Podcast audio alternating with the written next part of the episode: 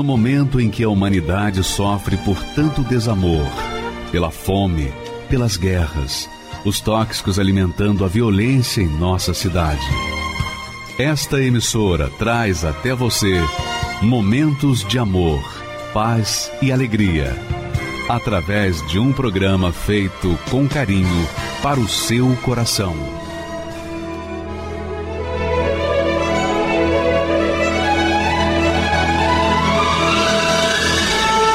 E agora, com você, a Palavra Amiga do Bispo Macedo.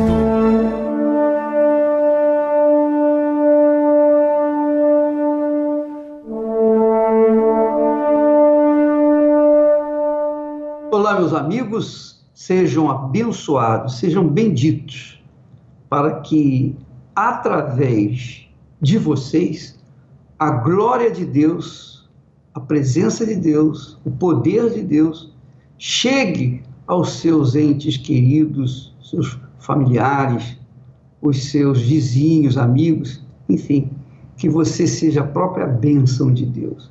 E isso é possível. Talvez você diga, poxa, mas quem sou eu?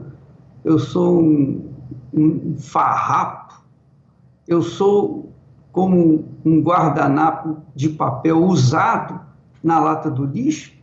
Pois bem, Deus aproveita tudo, minha amiga e meu amigo, inclusive você. Ele aproveita você. Ele faz de você uma nova criatura e através de você ele alcança tanta gente que também está vivendo como farrapo nessa vida. Mas o que eu queria falar com vocês é, é sobre justamente isso. Deus é quem nos escolhe. Não somos nós que escolhemos a Ele. Até porque nós não escolhemos porque não o conhecemos. A gente só pode escolher uma coisa que a gente conhece. Mas, em princípio, Ele, Deus, se revelou para nós através da sua misericórdia, através da sua compaixão. E, e é interessante, essa misericórdia, essa compaixão, são graças de Deus para nós. E ele faz isso com aqueles que ele quer. Obviamente, nem todos recebem essa graça, nem todos têm acesso a essa graça, porque Deus conhece o coração de cada um. Às vezes a pessoa vive no pecado, mas ela é sincera e Deus a escolhe para ser instrumento nas mãos dele. Às vezes a pessoa vive dentro de uma igreja, mas é hipócrita. Então essa pessoa Deus não se revela para ela. É assim que funciona. Deus escolhe os sinceros, apesar de seus erros, seus pecados, mesmo assim Deus tem buscado os sinceros para manifestar a sua glória. Agora, como é que a gente pode corresponder com essa graça de Deus, essa misericórdia de Deus? Apresentando uma fé. Então, quando nós apresentamos uma fé viva, uma fé pura, uma fé transparente, uma fé com uma consciência limpa, então ele se manifesta na nossa vida, ele se revela para nós que é o que diz o texto que nós vamos ler aí, que pela graça sois salvos por meio da fé. Não é pela graça sois salvos simplesmente. É pela graça de Deus nós somos salvos. Nós somos chamados e escolhidos para Ele. Mediante o que? A fé. Essa fé também vem dele. Como a graça dele vem para nós, a fé também vem para nós, do espírito da fé. Para que, uma vez manifestando a fé, a graça de Deus se faça presente em nossas vidas. É isso aí que eu entendo. Porque pela graça sois salvos, por meio da fé. Isto não vem de vós, é dom de Deus. Quer dizer, a fé é um dom de Deus é um dom de Deus para aqueles que são sinceros. Porque uma coisa é você ser pecador e sincero, e outra coisa é você ser pecador e fingido, dissimulado. Então Deus chama os pecadores sinceros. Por exemplo, você está me ouvindo nesse instante e diz assim: Ah, mas quem sou eu para ser escolhido por Deus? Você é você mesmo.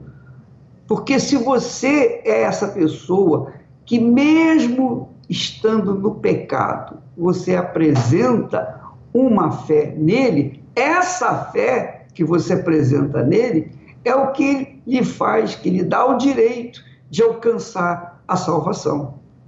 Então, amiga e amigo, nós verificamos que a graça é de Deus, assim como também a fé. Mas muitos têm usado a graça para se excusarem, para darem razões, motivos para viverem no pecado. Ah, não, pela graça sois salvos. Eu vou ser salvo pela graça de Deus. Só que a graça de Deus é alcançada através da fé. Ela anda em comunhão com a fé, em paralelo à fé, porque a fé é que nos faz dar acesso a Deus. Ele nos dá graça, ele nos dá graça, mas nos dá também a fé. A graça é aquilo que você não precisa fazer nada, foi de graça. A graça foi de graça.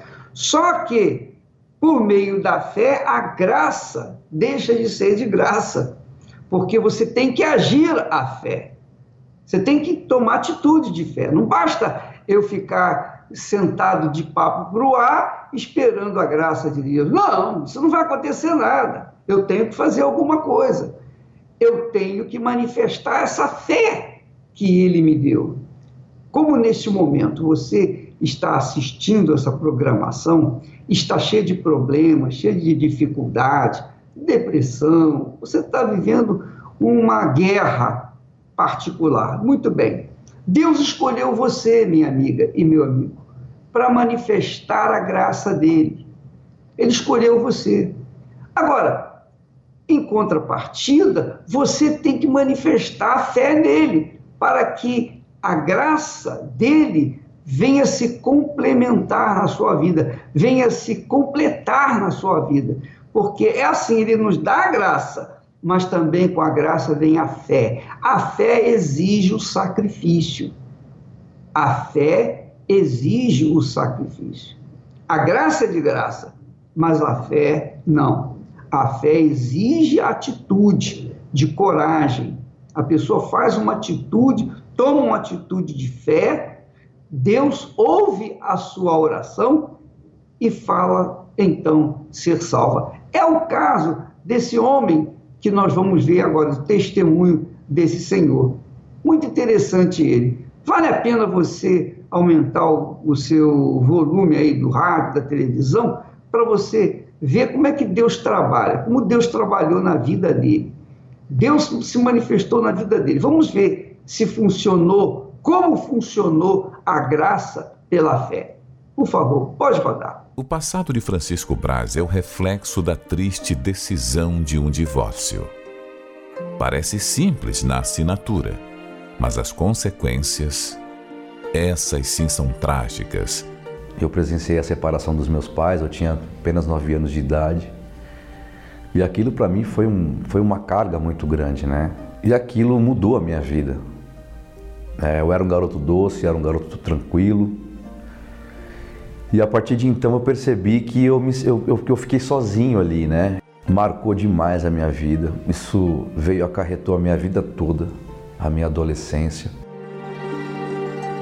A dor da solidão agora deu espaço para a sua pior companhia: as drogas.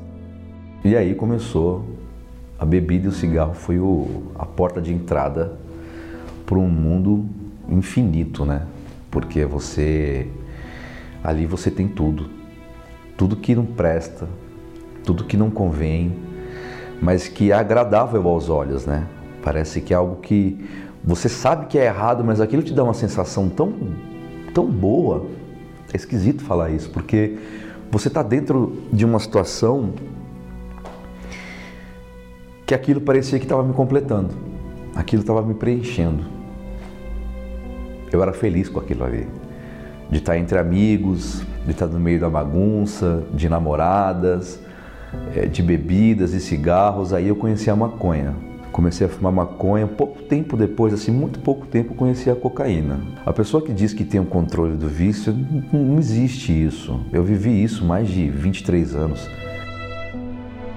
O jovem Braz agora tinha um objetivo: experimentar todos os tipos de drogas que o seu corpo pudesse aguentar. Usei drogas sintéticas, ah, ah, o famoso microponto, o LSD, o êxtase, a bala, né? Usei Special K, que é uma droga fortíssima, ah, droga, droga que para cavalo, aquela voz só hoje, só agora. Dá nada, usa hoje, usa pouquinho, amanhã você acorda, continua, vai tentando que aos pouquinhos, não é de uma vez, é aos pouquinhos, você não pode tirar isso de uma vez de você. Então, no fundo, no fundo, eu não me enxergava sem o uso de entorpecentes. Não vou ir para um lugar, não vou cheirar cocaína, não vou tomar uma bala, como assim? Como assim eu, eu vou viver a vida assim? Eu não consigo. Foi uma luta incessante. A minha família não sabia mais o que fazia. Eles, eles não tinham, eles não tinham mais saídas. Eles, eles não sabiam. Eu não sei mais o que fazer. O que, eles, o, o que eu ouvia deles era: olha, eu, eu sei que a qualquer momento eu vou receber um telefonema de que você está morto. Eu já não sabia mais o que fazer, assim, para. Pra... Só sei que eu não aguentava mais no fundo, no fundo, eu não aguentava mais e aquilo me depreciava muito. Eu tive, eu tive uma depressão que aquilo começou a me consumir. Aí eu consumia muita, muita droga para poder não sentir tanto daquela depressão. E chegou um dia que eu comecei a pensar o que, que eu ia fazer da minha vida. E aí no meio da madrugada eu sentei assim na mesa, de frente para a televisão e falei, meu Deus, o que, que eu vou fazer da minha vida? O que, que eu estou fazendo da minha vida? Assim, o que, que eu estou fazendo da minha vida? Eu não aguento mais. Dali eu desabei. Daí eu liguei a TV. Antes de eu ligar a TV, veio assim algo muito forte em mim e falou assim: Eu vou mostrar o que você está fazendo da sua vida. Primeiro eu comecei, comecei passei, passou um canal de uma igreja. Eu falei: Não, esse não dá, né? E eu pensando naquilo tudo que estava acontecendo comigo, esse não dá, esse aí não. Aí eu olhei o outro e falei, meu Deus, esse aí então, pelo amor de Deus, né? Aí eu mudei o canal de novo. Eu falei, esse também não dá, esse aí não. E era o Bispo Macedo, né? Deus se encontra aí com você que está sofrendo, gemendo. Eu achava que ele era um charlatão. Eu achava. Me perdoe, bispo, me perdoe de verdade. Mas eu achava que ele era um charlatão porque foi, era o que vendiam. Eu comprei esse peixe que me venderam, né? infelizmente, eu pensava que era um, um assalto, né? Imagina, eu com a, com a cabeça toda errada, com uma vida toda torta, né? Com pessoas erradas, fazendo tudo que era errado, com uma ficha criminal e achando que o Bispo Macedo ia me roubar, né? Uma piada, né? Muita hipocrisia isso da minha parte. Eu vou chamar você aqui para o desafio agora. A gente vai fazer uma oração, prepara um copo d'água aí. Eu falei, vou fazer esse desafio então. Tá me chamando para fazer um desafio? Então eu quero ver. Porque aí já vamos ver, já cai a máscara, já vê como funciona tudo. Ele começou a orar, eu ajoelhei. Eu me ajoelhei. Eu tomei uma decisão ali. Eu me ajoelhei e comecei a falar tudo o que eu nunca tinha dito eu coloquei ali. Eu orava junto, mas eu eu coloquei para fora 23 anos de uma vida amarga. Eu expus ali diante dos pés do Senhor Jesus. Eu coloquei ali. Eu fiz. Eu falei, olha, eu não aguento mais essa vida de mentira, essa vida de roubo, essa vida enganosa. Eu já não aguentava mais orar e nem falar. Eu comecei a chorar naquele instante, ali, foram quatro minutinhos. Já tinha saído da programação, eu continuei. Foram quatro, cinco minutinhos. Ali, o meu choro estancou, como se fosse uma ferida aberta que está sangrando muito, e aí você vai lá e estanca aquele ferimento e parou de sangrar. Naquele instante, eu levantei, quando eu levantei ali, eu não entendi nada. Dormi como nunca, nunca tive um sono desse na minha vida. Levantei, não tinha vontade de nada, não tinha vontade de fumar maconha, não tinha vontade de beber. Eu tomei café da manhã, arrumei a casa, olhei a programação de novo. Onde é isso? É aí que nós vamos.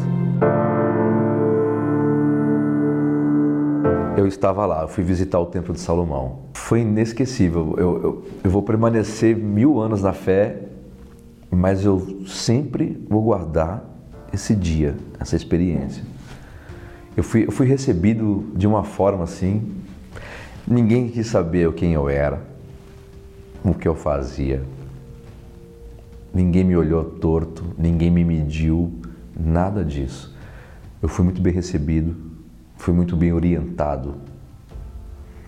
A palavra que o bispo ali pregava foi de uma explicação vasta. Eu, leigo, não tinha entendimento nenhum, comecei a compreender naquele dia o que realmente o Senhor Jesus, a proposta da palavra de Deus, a proposta de Deus para cada um de nós, eu entendi. Ali eu vi o chamado dele. Quando eu entrei nessas portas, eu vi Deus. Ninguém Ninguém me apresentou, o Senhor Jesus se apresentou. Ele diz, né? Aquele que vem até a mim, eu jamais o lançarei fora. E foi exatamente isso. Eu cheguei até a ele e ele não me lançou fora. Ele me abraçou ali. Eu vi Deus aqui no Templo de Salomão e no altar da Igreja Universal. Sim, o poder da fé restaura. Mas o Espírito Santo é o que traz vida. E Francisco Braz é a prova desse poder sobrenatural. Esse dia, esse, esse, esse dia do Espírito Santo foi inesquecível para mim. Eu comecei a orar depois de ler uma passagem, e aquela passagem que eu tinha visto na igreja, Jeremias 18. Vá até a casa do oleiro. Tá vendo como o oleiro faz? É isso que eu quero fazer com você. Você quer? Assim. Eu falei, eu quero, Senhor, o que eu mais quero é que o Senhor seja o meu oleiro, eu quero ser um vaso. Nem que for um vasinho, sim. Mas desde que seja feito da mão do Senhor, eu quero, quero agora. Mas eu quero para eu nunca mais largar, eu não quero nunca mais dar as costas para o Senhor, eu não quero nunca mais sair da tua presença. Eu não quero nada. Eu, eu, se o Senhor não me der nada, não me dê nada. Mas assim, a única coisa que eu quero é estar diante do Senhor. Eu não quero mais nada. Naquele instante, naquele instante, assim, eu fui, fui tomado de um amor, assim. Eu, fui, eu, eu sou tomado por Ele até agora. Eu, eu não consigo explicar por que, que as pessoas que estão lá fora, por que, que elas não conseguem assim? É difícil, não é difícil. É uma entrega. Eu recebi o Espírito Santo. E, e tudo. E, e as pessoas viram isso em mim. As pessoas viram, as pessoas veem, as pessoas viram isso em mim. Elas, elas começaram a me olhar, nossa, você está diferente. eu falei, é, eu estou diferente. Olha, o Senhor Jesus, ele quer fazer a mesma coisa com você. Eu não tenho merecimento nenhum. Olha o amor que Ele tem por mim. Eu sem merecimento nenhum. Ele me encheu do Espírito dele. Ele entrou na minha vida. Em tudo, em tudo. Tenho, tenho a minha esposa, tenho um casamento bacana, tenho um casamento pleno. Minha empresa vem crescendo devagarinho. E a Igreja Universal me ensinou que quanto maior a luta, mais força temos que colocar. Essa, essa porta que eu bati foi aberta, eu fui muito bem acolhido aqui. E, Bispo Macedo, muito obrigado pelo Senhor nunca ter desistido O Senhor teria todos os motivos do mundo para desistir, não desistiu. agradeço à Igreja Universal e a todo o corpo, né? De todos os pastores, todos os bispos que aqui estão, que, que fazem parte dessa grande caminhada, dessa grande trilha aí. Maravilhoso, né? Você viu a graça de Deus? Você viu a manifestação da graça de Deus? Viu a manifestação de fé dele, desse rapaz, de Francisco? Você viu? Por que que naquele momento em que ele ligou a televisão, que nós estávamos orando, por que que ele parou? Deus se manifestou para ele, porque viu nele, embora fosse um drogado, mas Deus viu nele uma sinceridade, uma pureza. É. Deus mesmo que o sujeito seja o maior bandido da face da terra, mas se ele for sincero, for sincero verdadeiramente, e quiser mesmo, e quer mesmo alcançar a misericórdia de Deus, então basta ele falar com Deus. Você vê que ninguém colocou a mão na cabeça do Francisco, foi um, um trabalho feito através da televisão, uma oração. Mas por quê? Por que, que essa oração funcionou? Funcionou porque ele estava pronto, pronto, ele estava pronto para receber aquilo que Deus estava pronto para lhe dar.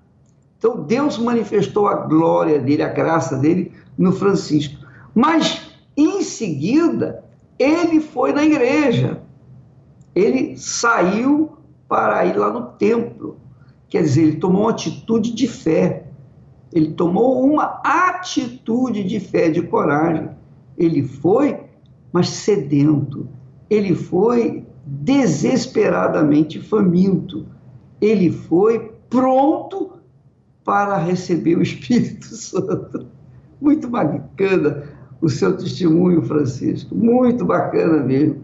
Isso prova que Deus não faz acepção de pessoas, nem mesmo de pecadores e santinhos ou religiosos ele, ele aceita todos. Agora, o difícil é ser sincero. É ou não é? Fala a verdade.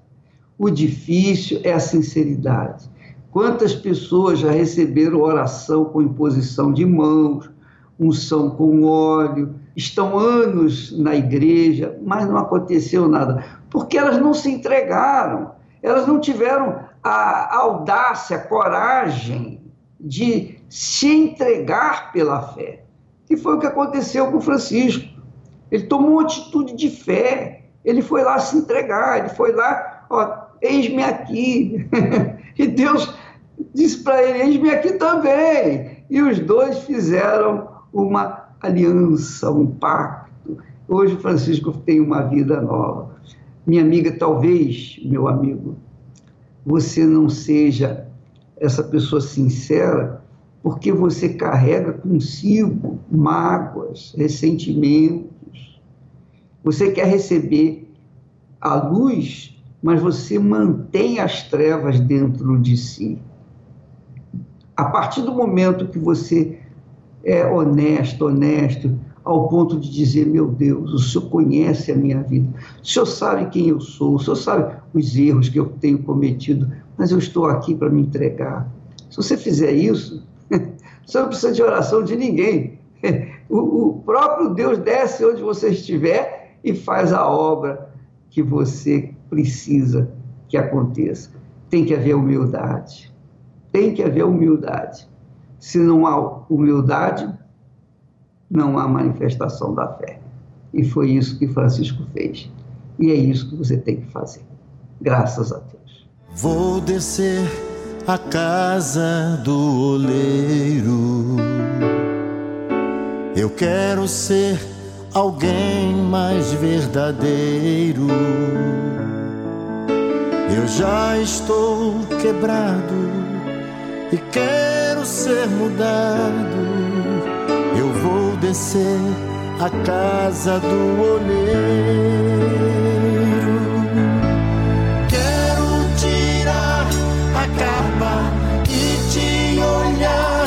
meus olhos para perder o medo de me entregar completo.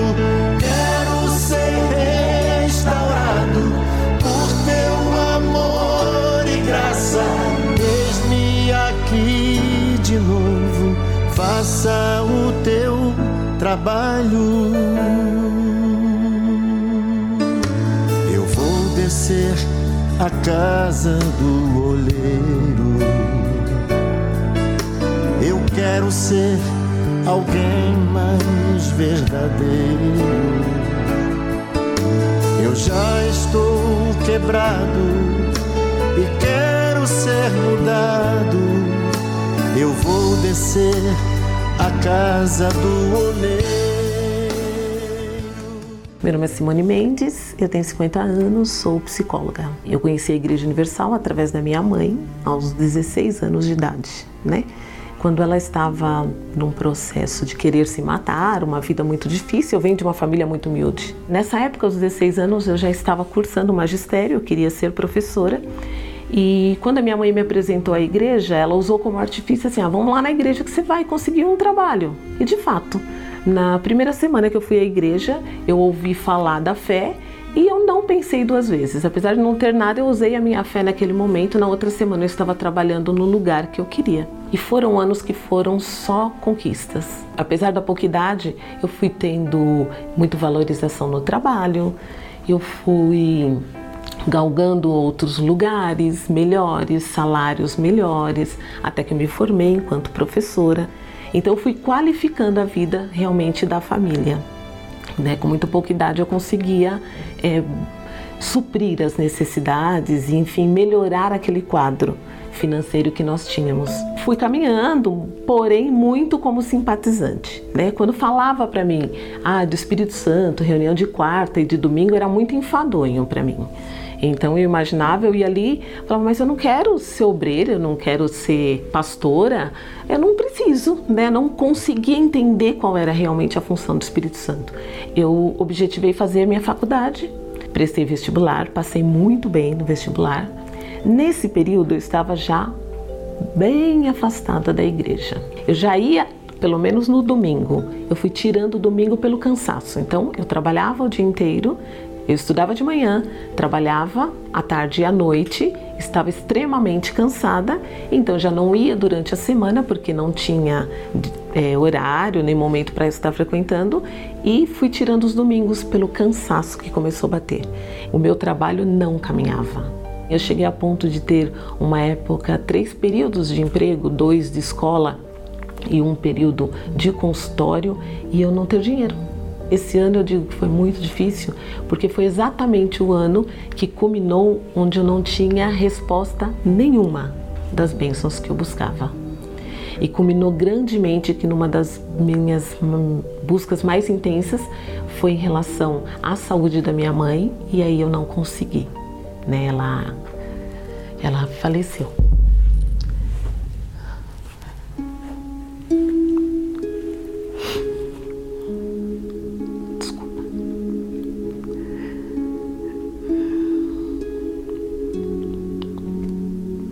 Entender esse período foi foi o principal.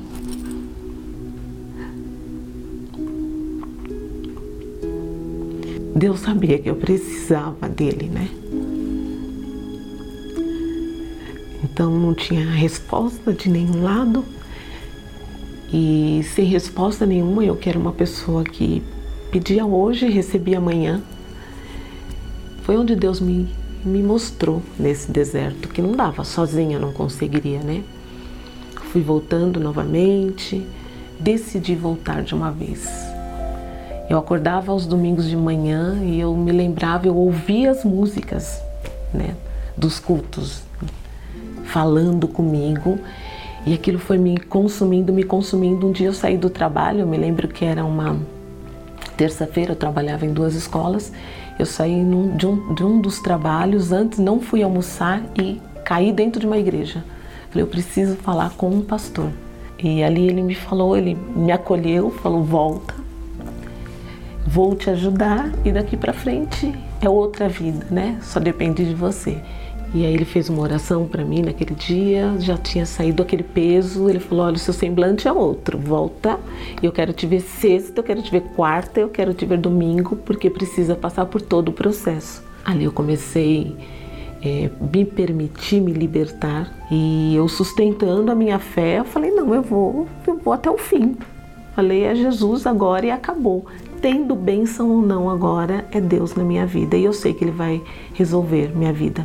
Mas o que eu percebo hoje, né, depois do Espírito Santo, é que nenhum conflito tira a minha paz, tira o meu sono e me desequilibra. A psicologia, ela tem o limite do conhecimento em relação a emoções, sentimentos, capacidade cognitiva, a reflexão que a gente faz dentro do processo. Agora, essa transformação, até acredita-se que por meio das técnicas a gente pode ajudar uma pessoa. Mas eu sempre, eu sempre digo o seguinte: a medicação ela vai chegar, que é o que a ciência, a psicologia junto com a psiquiatria vai caminhar aí, ela vai conseguir fazer com que ela tire os sintomas. A pessoa pode melhorar em relação ao sono melhor, né? Em relação ao controle de um choro, mas o buraco da alma não.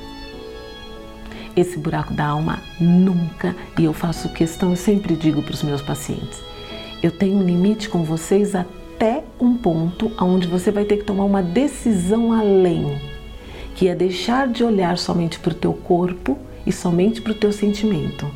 Você vai ter que tomar uma decisão de entender que tem um buraco que se chama espírito.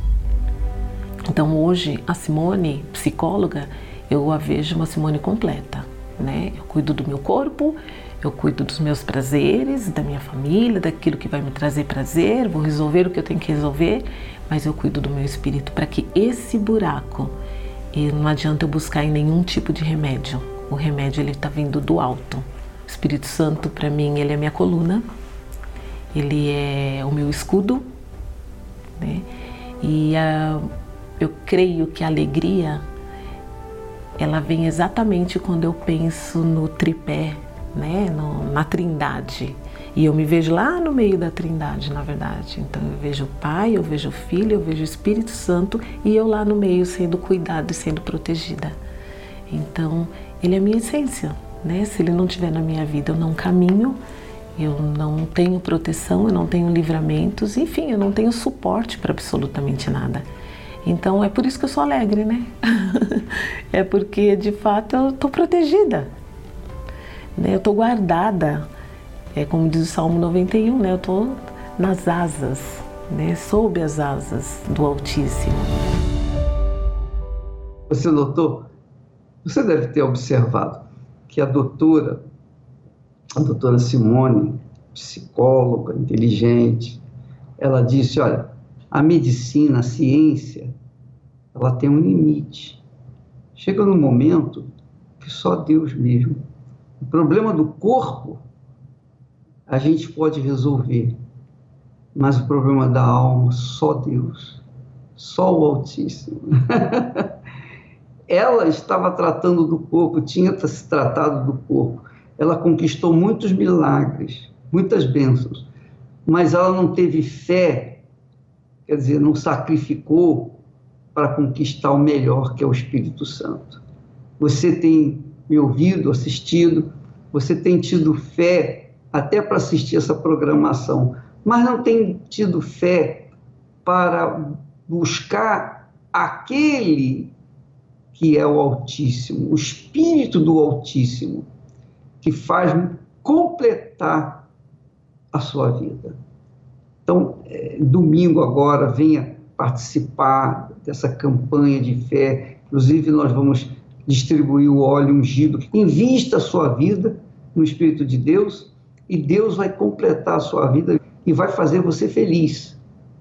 Claro, você vai ter guerras, lutas, mas uma coisa é você ter guerras e saber que vai vencê-las. Outra coisa é você ter guerra e não saber o que, que vai acontecer. Na é verdade, o Espírito Santo garante a você a vitória. Ele garante a vitória sua. Agora, você tem que fazer a sua parte. Você não pode se dar ao luxo, ao luxo de querer impor a sua vontade para Deus. A vontade que tem que ser feita é a dele na sua vida. Tá bom? Então, eu queria que você assistisse esse essa matériazinha muito interessante sobre o joio e o trigo. Muito bacana, que vale a pena você assistir para que você venha monitorar a sua fé e protegê-la, porque protegendo a sua fé, você estará protegendo a sua alma. Graças a Deus. Observe a plantação de trigo. Certamente uma das mais belas paisagens que podemos contemplar. Mas não se engane, no meio desses ramos há também o joio. Tente identificá-lo. A olho nu é praticamente impossível, pois sua aparência durante todo o crescimento é semelhante à do trigo. Por isso, o Senhor Jesus, nessa parábola, ensinou a seus discípulos que apenas o tempo mostraria a real identidade de cada um. Deixai-os crescer juntos até a colheita, e no tempo da colheita, direi aos ceifeiros: Ajuntai primeiro o joio, atai-o em feixes para ser queimado, mas o trigo recolhei-o no meu celeiro. E é aí que surgem as diferenças.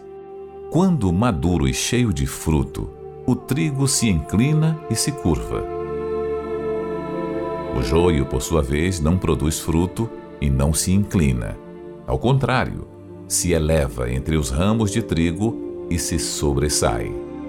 E é nesse momento que há separação. O joio é arrancado e o trigo guardado no celeiro. Ao olhar para a multidão dentro de uma igreja, todos parecem iguais. Ao orar, ao cantar e até ao falar das coisas de Deus. Porém, somente os nascidos do Espírito possuem os frutos de justiça e se inclinam como trigo diante da vontade de Deus.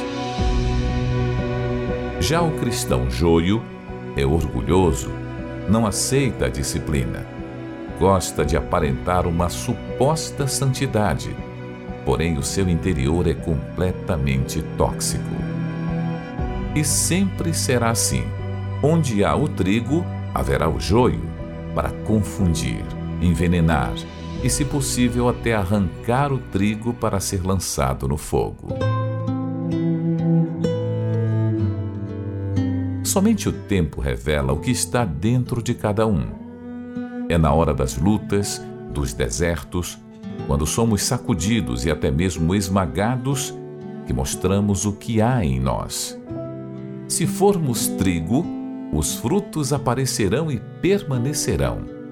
Se for joio, logo não se curvará e mostrará a sua verdadeira face. Sempre me perguntei por que às vezes parece que as pessoas de má fé têm os mesmos ou melhores resultados do que as pessoas que praticam bem. E hoje eu entendi. De acordo com a parábola, o bom e o ruim podem até parecerem iguais por um tempo. Mas o próprio tempo se encarrega de mostrar quem é quem. Eu me chamo Wesley Gazeta. Uh, sempre fui um, um, jovem extremamente saudável, é, praticante de atividades físicas e quando eu completei 18 anos, eu comecei a ter algumas crises eh, de dor de cabeça muito fortes. É, nós não sabíamos o motivo. É, fui a diversos médicos, é, tive diagnósticos diferentes, uh, como enxaqueca ou até mesmo simplesmente um, um, outro problema mais simples, mas nada, nunca ninguém conseguiu descobrir o motivo. E mais ou menos uns três meses depois, em meados de fevereiro, quando essas crises elas iniciaram, foi que durante uma crise muito forte que eu tive, fui levado até o hospital e lá é, foi constatado que eu tinha um coágulo muito grande na cabeça. É, esse coágulo já estava muito há muito tempo lá, já estava bem cheio já. É, me lembro até que minha, esse, essa região da minha cabeça já estava um pouco até inchada, já visivelmente, dava para ver a olho nu. E nós não fazíamos ideia do que era. Os médicos, quando, quando é, trouxeram o resultado do exame é, ficaram bem preocupados porque é, não sabiam o motivo de, de, disso ter acontecido. Me questionaram se eu havia batido a cabeça, se eu tinha caído de moto, uh, jogando futebol, algo do tipo. E eu sempre negando tudo. O médico foi até além, perguntou se eu era usuário de, de algum de, de droga e para que tivesse ocasionado isso e não, não tinha nada. Eles não tinham uma explicação para isso ter acontecido. Visto isso, é, eles precisaram é, fazer uma cirurgia para. É, o médico disse, né, ó, nós vamos precisar fazer uma cirurgia para entender o que aconteceu. Primeiro, para tirar esse coágulo, porque ele está muito grande, tem muito sangue na sua cabeça. É, é, para a gente entender o que aconteceu, o que, que, causou isso. Até o momento a gente não sabia, então podia ser qualquer coisa. Pela, pela, pela proporção que, que tinha, nós estávamos é, bem preocupados. E nesse momento foi quando eu questionei o médico. Falei, tá, tudo bem, doutor, é, mas é uma, é uma cirurgia de risco? É algo preocupante? E isso meus pais ainda não não estavam, porque eu fui é, levado direto para emergência para já para operar. Não, não, teve tempo de, de conversar com ninguém. Já, eu já fui levado sem os meus pais. E eu, ele falou para mim, ele falou, olha, qualquer cirurgia que você for fazer, já tem o seu risco normal, mas uma cirurgia na cabeça com como, como nós estamos vendo aqui, o risco é muito maior ainda. E nisso, é, eles liberaram os meus pais para entrarem na sala, né? É, no pré-operatório, eu já estava com a roupa para operar mesmo, isso questão de horas que eu cheguei no hospital. E a minha mãe muito nervosa, chorando muito. É, com certeza o médico deve ter dado mais detalhes para ela, porque eu não estava nem muito é, consciente, já estava um pouco não estava conseguindo ter muita consciência. E a minha mãe já muito, muito nervosa, o meu pai veio até mim com o óleo, ele já era da igreja, eu não ia, não ia para a igreja, eu é, é, não, não gostava, é, era jovem, queria, estava na faculdade, não queria de jeito nenhum. Ele veio e falou, olha, é, esse aqui é o azeite da igreja, é o óleo santo, eu vou ungir a sua cabeça e vai dar tudo certo. O que tiver que acontecer, vai acontecer e você vai ser curado quando criança eu tinha ido na igreja, então eu sabia que é, é, essa oração ela, ela teria o poder. É, até digo que senti uma paz na hora, fiquei mais tranquilo em ir para a cirurgia porque eu tinha certeza que aquela oração ela tinha sido com fé e enquanto meu pai fazia oração eu também orei. Ele fez o uso do óleo, ele ungiu alto da minha cabeça. Então, graças a Deus, esse coágulo estava acima do cérebro, eu não tive nenhuma sequela. É, os médicos não tinham previsão de recuperação, como seria. É, eu fiquei menos de três dias na UTI. É, quando eu saí da cirurgia, aliás, um pouquinho antes, quando eu saí da cirurgia, é, eu já saí acordado, já saí conversando da sala, né? Os meus pais, os meus familiares estavam aguardando no saguão e eles passaram com a maca e saí acordado. O médico fez todos os testes na mesma hora, todos os meus movimentos estavam perfeitos, não tive nenhuma sequela. A minha recuperação ela foi é, extremamente rápida, é, em menos de dois dias, então eu já, já, já, já, é, já tinha saído da UTI. Na UTI eu só fiquei mesmo por, pra, em observação. Eu, no quarto eu fiquei mais é, mais quatro dias e no, no, sétimo dia pela manhã eu tive alta. Até na, no meio da semana, é, os meus pais pediram a alta para o médico, porque eu estava andando no hospital, já estava normal. O médico falou: olha, vamos fazer mais uma tomo para ver se realmente é só isso mesmo, se já saiu. E graças a Deus, em menos de uma semana eu já estava em casa, curado e, e, sem nenhuma sequela, sem nenhum problema. Nem dor de cabeça hoje eu tenho, nem aquela dorzinha de normal eu tenho. Como, como, como eu disse, poderia ser qualquer coisa. Talvez se eu não tivesse feito essa oração, o que garante não, é, não seria uma coisa mais grave? Eu creio, eu creio porque a dor que eu senti, eu nunca senti na vida. Não, não, não acredito que era só aquilo. Eu creio que Deus agiu no momento e tudo que poderia ser ruim, o coágulo poderia ter sido no cérebro, ele foi uma membrana acima do cérebro, né? Então não teve é, nem, nem. Não tem nem como dizer que não foi a oração. Através da fé e com certeza através do uso do óleo eu fui curado.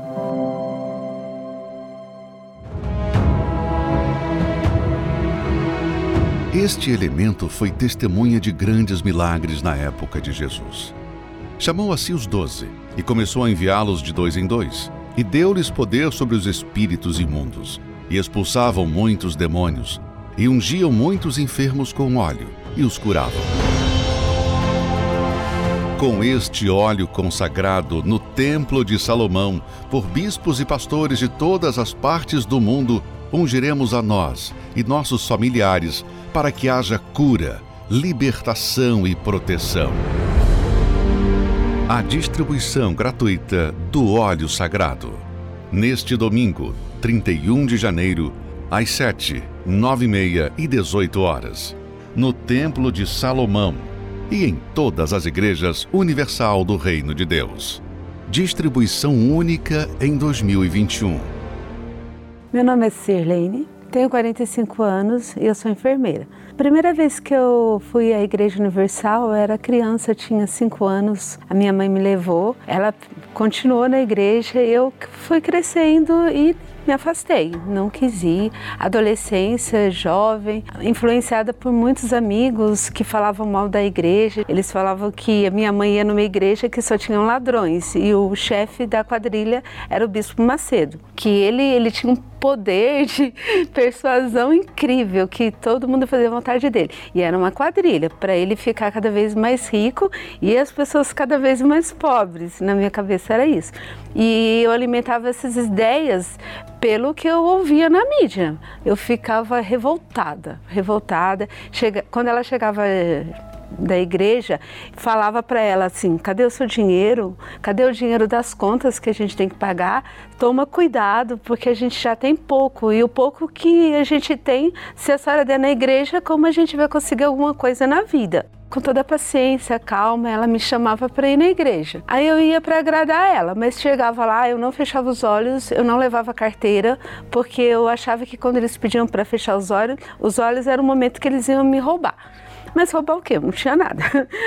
Eu trabalhava, trabalhava e as coisas não iam. E aquilo eu era muito oprimida por ter tantos sonhos e não conseguir realizá-los. Era uma tristeza que não tinha explicação eu procurava assim preencher aquele vazio que tinha dentro de mim com amigos, saía para beber, namorados, viagens, aquela coisa toda de jovens, assim. mas quando eu ficava sozinha, não, não tinha motivo de alegria, não tinha. E à noite eram aquelas noites longas que eu olhava o relógio e não acabava nunca a noite. Era relacionada, a proporção era a mesma. Quanto maior o preconceito, mais eu sofria. E era um, era um vazio, um, um buraco muito profundo. Eu ia para pegar uma cena de algum pastor pagando algum membro, uma encenação, eu achava que aquilo tudo era um teatro, as pessoas que passavam mal eram pagas. Eu ia atrás delas na rua para pegar o um momento do pastor pagando elas, e para mim tudo aquilo era armação. Tanto é que essa ideia só saiu de mim quando a minha irmã passou mal na igreja. Aí eu vi que ela não era paga. Aí aquilo eu já fiquei meio assim assustada. Falei, como assim? Ela não foi paga. Então, ah, pode ser que não seja bem o que falam, que as pessoas não são pagas, que não, não é um circo, não é um teatro. Aí um dia eu fui numa, numa reunião na, na João Dias, que minha mãe me chamou. Aí eu, como sempre, não dava muita mínima. Aí encostei a cabeça no ombro dela e fui dormir. Na hora que o bispo entrou, minha mãe me cutucou e falou assim: se prepara que é o bispo Macedo que vai fazer reunião. Eu nunca tinha assistido uma reunião dele na minha vida. Deus usou ele, as palavras que ele falou naquela reunião eram todas para mim, era toda a minha vida, era tudo que eu estava vivendo. Aí eu abri meus olhos. Naquele dia eu saí da reunião, olhei para minha mãe e falei assim: eu vou me batizar. eu não vou ser mais aquela pessoa, não. Nunca mais eu vou falar mal do Bispo Macedo, porque eu vi que era tudo mentira. Aí já mudou tudo dentro de mim, a minha visão. Eu que achava que eles eram ladrões, eu comecei a, a querer ajudar. Minha vida se resume a Sirlene antes do Espírito Santo e a Sirlene depois do Espírito Santo. É como a história de Paulo, que ele perseguiu os, os cristãos, ele teve um encontro com Deus, ele mudou tudo. É isso, eu me vejo um pouquinho, né? Porque eu perseguia muito a minha mãe, a, a minha irmã. Eu tinha eu tinha um prazer de fazer minha mãe sofrer. E ela falava para ela, mãe, não vai nessa igreja, eles querem roubar a senhora. Mas aí, depois o Espírito Santo, não. A gente está junto na fé. ela, ela teve aquela paciência comigo, agora eu cuido dela, a gente cuida uma da outra, a gente ajuda as pessoas, aqueles sonhos que eu tinha e eu trabalhava muito. Desde pequena nunca consegui realizar. Hoje eu trabalho naquilo que eu gosto, que eu tenho amor de cuidar das pessoas. O Espírito Santo para mim é tudo. Não adianta eu ganhar o mundo todo e o principal é ele. Ele é a minha certeza, a minha alegria, a minha paz, é tudo. Graças a Deus. Nós vamos agora entrar em oração. Quero que você consagre a sua vida diante de Deus aí agora, onde você estiver. E através dessa oração, você pode ter certeza que Deus vai tocar em você. Vamos orar. Elevo os meus olhos para os montes, de onde me virá o socorro o meu socorro vem do meu Senhor, que criou os céus e a terra. Não deixará que o teu pé vacile. O Senhor é quem te guarda.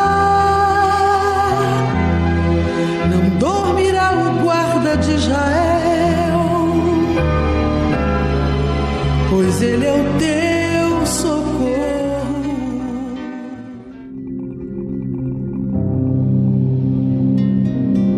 Deus e meu Pai, Pai vivo, Pai eterno, Pai, o Criador, o Todo-Poderoso.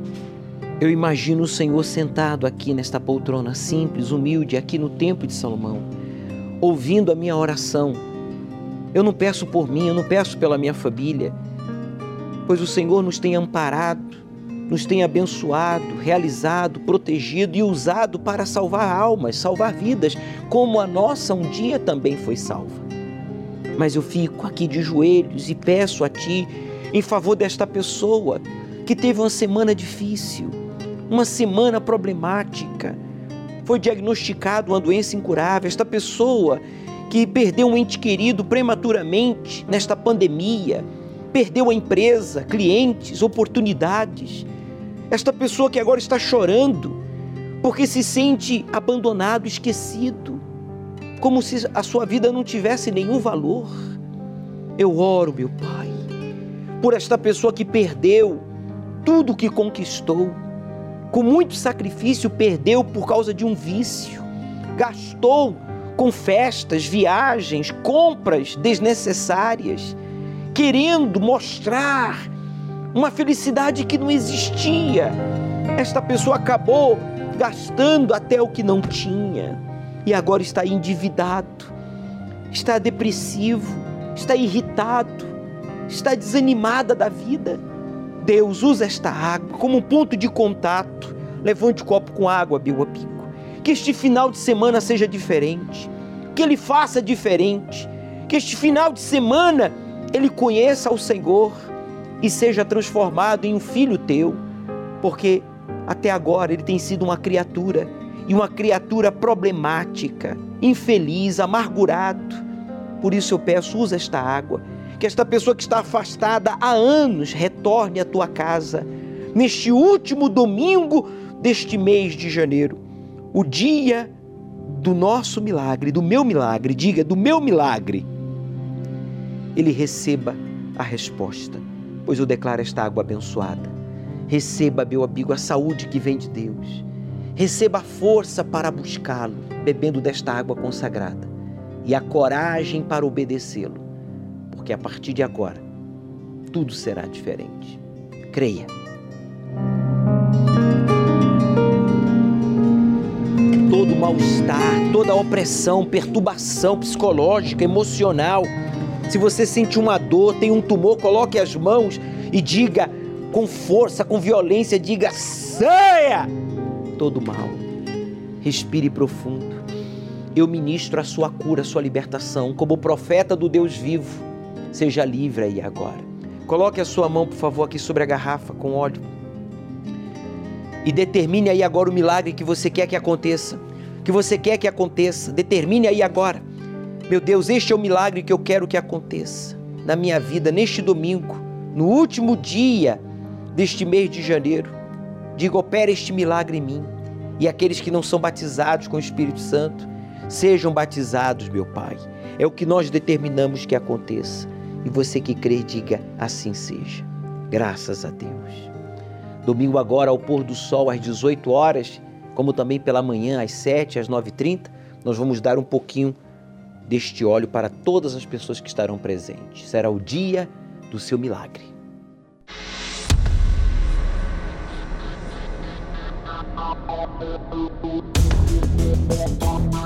E haverá sinais no sol, na lua e nas estrelas. Na terra, as nações ficarão desesperadas, com medo do terrível estrondo do mar e das ondas. 2020 também foi um ano de coisas atípicas. Alguns estudiosos afirmam que 2020 foi o ano mais quente da história recente, apesar de estudos dizerem que o homem contribui com o aquecimento. E, curiosamente, neste ano ter havido isolamento quase em massa no mundo. 2020 teve alta elevação de temperatura terrestre. No sertão de Pernambuco, uma chuva de pedras caiu, assustando moradores e despertando a curiosidade de cientistas de todo o mundo. Alguns meteoros mais antigos do que a humanidade. Uma misteriosa corrente de poeira, denominada Godzilla, viajou 10 mil quilômetros, atravessando o oceano vindo do Saara para as Américas. Entre março e abril de 2020, barulhos do céu ficaram entre os assuntos mais comentados no Twitter. Uma grande quantidade de pessoas relatou terem ouvido barulhos estranhos vindos do céu, principalmente no Brasil, Eslováquia, Estados Unidos e Argentina. Nosso planeta tem girado estranhamente mais rápido ultimamente e pode ser até que precisemos adiantar nossos relógios. O dia mais curto até então aconteceu em 2005 e foi superado em 28 vezes em 2020. Mas em 2021, isso ficará mais acentuado, já que os dias deste ano deverão ser, em média, 0,5 milissegundo mais curto que o normal e se aqueles dias não tivessem sido abreviados, nenhuma carne seria salva. Mas, por causa dos eleitos, aquele tempo será encurtado. Quem crê nas profecias bíblicas sabe que coisas estranhas aconteceriam no fim dos tempos. O que virá ainda este ano? Não sabemos, mas devemos estar preparados para tudo. Domingo, às 18 horas, o estudo do Apocalipse. No Templo de Salomão, ao pôr do sol, na reunião do Espírito Santo. Chegue cedo. Estamos estudando a Bíblia Sagrada, as profecias que antecedem o arrebatamento da igreja do Senhor Jesus. E no livro do Apocalipse, ele revela que muitos cristãos são avaliados pelas suas intenções avalie o porquê de você, por exemplo, ler a Bíblia. É apenas por um hábito ou porque quer aprender e praticar, fazer a vontade de Deus? Ao prestar serviço na igreja, você está preocupado com o que os outros vão pensar? Procura fazer corretamente para não levar bronca do pastor ou do responsável do grupo? Ou faz o melhor como oferta a Deus para agradar a Ele a quem você crê que está servindo? Meu amigo, essas perguntas cada um tem que responder por si mesmo. O Senhor Jesus nos revela no livro do Apocalipse que não basta só fazer o que é certo, a intenção é o que conta. Por isso, não tente se esconder atrás das muitas obras na igreja, oposição, para encobrir os seus pecados. Não brinque com a sua salvação. Hoje pode ser o seu último dia de vida. Por isso, aceite o desafio de estudar o livro do Apocalipse aos domingos às 18 horas aqui no Templo de Salomão. E Deus transformará a sua vida. O Senhor é quem te guarda, é a tua sombra direita. Ele guarda guarda tua alma, te protege contra o mal. Ele guarda tua entrada